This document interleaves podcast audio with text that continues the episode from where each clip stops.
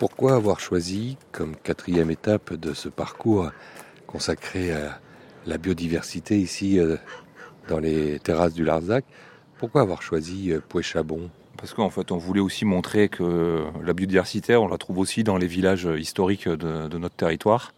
On aurait pu prendre d'autres villages, mais euh, là, Pouet-Chabon, c'est quand même un village en circulade.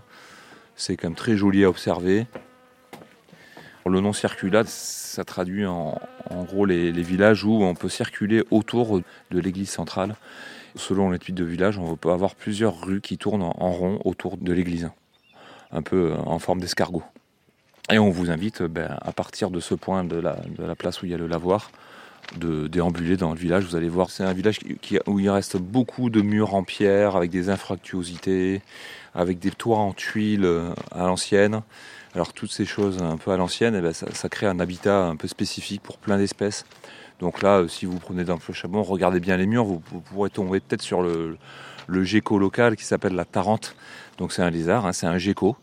Et donc là, on peut l'observer euh, courir sur les murs à la recherche d'insectes à manger. Et il faut savoir que le gecko, bah, ce qu'il affectionne, c'est les, toits de tuiles. C'est là où il va passer un peu euh, les heures où il se repose, plutôt sous les tuiles, et après il va chasser sur les murs. Ensuite, eh ben, dans le village euh, inspecté, vous allez peut-être tomber sur le faucon qui va vous survoler comme ça, qui va vous observer. Il y a le faucon cresserelle qui se promène dans le village et il doit sûrement avoir son nid dans une des infractuosités d'une maison. Ils affectionnent des fois les vieilles meurtrières de, châteaux. Ensuite, euh, vous avez aussi le clocher du village où alors là, bah, vous pourrez euh, peut-être voir des, des choucas des tours. Ils viennent poser sur, comme ça sur le clocher pour un peu surveiller leur territoire. Et des clochers comme ça de nos villages peuvent abriter aussi des chouettes donc ça, ça peut être euh, intéressant la nuit à écouter. Et ensuite, en termes de biodiversité, bah, après, ça va être toutes les plantes des murs et murailles de nos villages. On appelle ça les sauvages de Maru. On peut voir euh, différentes fleurs. Là, bah, là, du coup, je viens de trouver une fleur. C'est le, ça s'appelle la gueule de loup parce que la fleur, quand on l'ouvre dans sa main, ça fait une gueule de loup. Donc ça, on la retrouve euh, plutôt au printemps. Et ensuite, en niveau biodiversité, sur cette place-là du lavoir, eh ben, on, observe un mûrier. Ça permet d'introduire aussi l'histoire du village où, il y avait une partie des habitants qui faisaient euh, des élevages de verre à soie pour avoir des cocons et puis pour pouvoir mettre après de faire de, la soie. On utilisait les feuilles de ces mûriers pour nourrir les vers à soie. Et donc dans certaines maisons de Pechabon, il y avait le, grenier qui était consacré au nourrissage des vers à soie.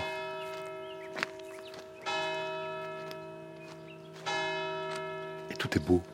Ouais, tous ces murs en pierre, euh, une grande diversité en plus de types de murs, de, fenêtres, de portes, d'encadrements, de, voûtes. Tout ça euh, à l'ombre d'un clocher.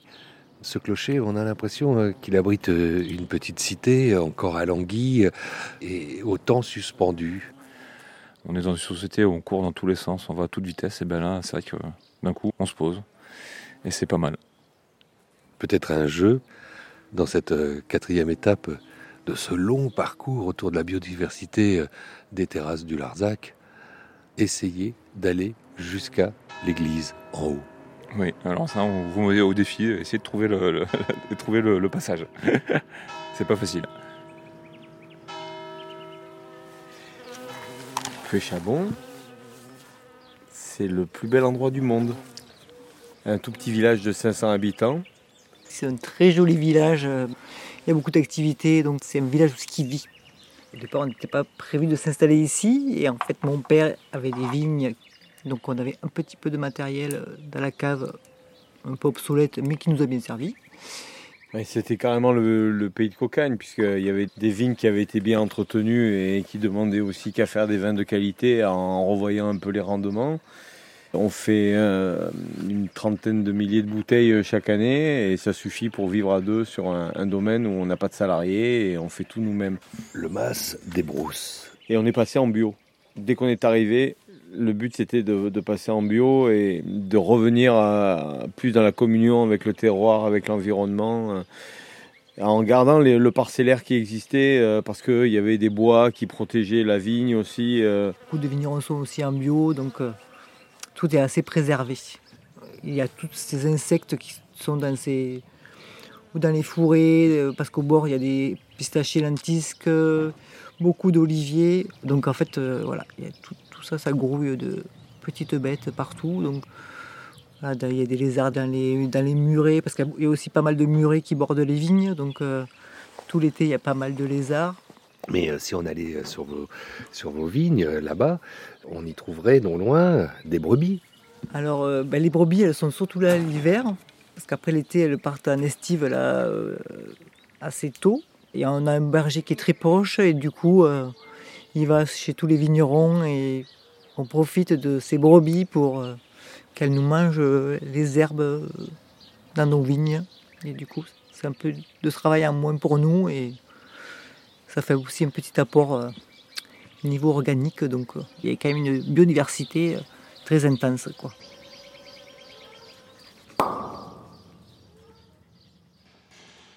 On revient avec Sébastien Rouve sur cette biodiversité qu'il cultive de manière effrénée. Oui, comme vous dites, de manière effrénée. On fait ça même dans le côté un peu le plus euh, pousser le bouchon le plus loin possible. Toujours un peu dans le vigneron, c'est une interprétation de la vigne directement et de toute la biodiversité qui est autour, qu'on retrouve au niveau des terrasses du Larzac et de nos vignes. Nous, ça nous fait une force aussi au niveau de nos vignes, une protection avec tous euh, les animaux, les, oiseaux qui qu'on peut accueillir dans nos haies autour de les, les naturels ou les haies qui se mettent de plus en plus en place dans, dans la région. On travaille de plus en plus avec la biodiversité. Moi, je me suis lancé un peu un défi de faire le, le plus drastique et trouver les règles les plus poussées sur le vin bio. Et euh, on s'est retrouvé à faire des vins avec des gens qui, qui, avaient poussé au maximum, qui étudient, qui prennent en compte la biodiversité autour des parcelles, les, les rangées enherbées, le repos, toutes les vignes qui doivent être à moins de 80 mètres d'un arbre. Et on retrouve dans les vins là, une légèreté, une simplicité et vraiment une interprétation de la région. C'est en, agriculteur, on transforme, on prend de la terre, on donne, on, interprète.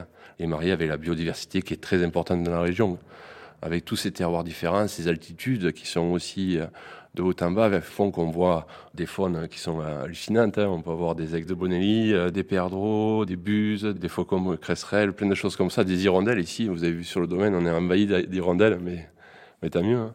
On, les, on les collectionne. Voilà, les terrasses du Larzac, on, retrouve ça dans tous les domaines, hein. des anciens domaines, même des, hirondelles aux abris des, arches. Euh, tout ça, on retrouve, on a la même faune dans toute l'appellation. Tout ça en utilisant le truc magique, les plantes qu'il y a dans les vignes, qu'il y a autour des vignes. Le purin d'ortie et, la, concoction de prêle hein, fait lutter contre les maladies et un fortifiant. C'est rentré vraiment dans notre quotidien tous les jours. Ils font partie de base vraiment de, tous nos, nos, bouillies. Elles sont à, base de, de purin d'ortie, de prêle au début, de petit lait.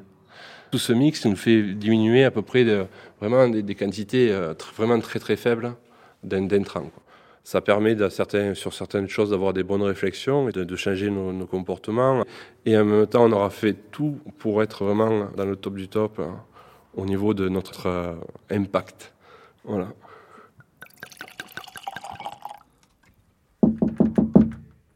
Entrée caveau, masse de la Sérane.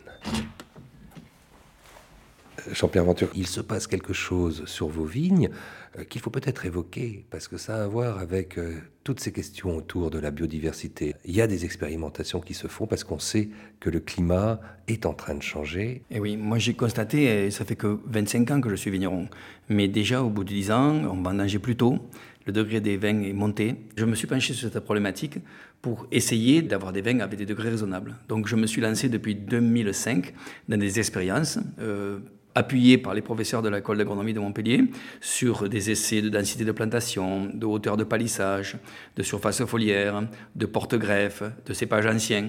Et euh, depuis 2018, on a un plantier expérimental avec introduction de cépages grecs et italiens en vue de vérifier si ces cépages sont peut-être l'avenir de notre région face au réchauffement climatique, des cépages qui soient mieux adaptés à la sécheresse et à la chaleur. On pense par exemple au Nero d'Avola de Sicile ou bien le Montepulciano de, des Pouilles d'Italie du Sud.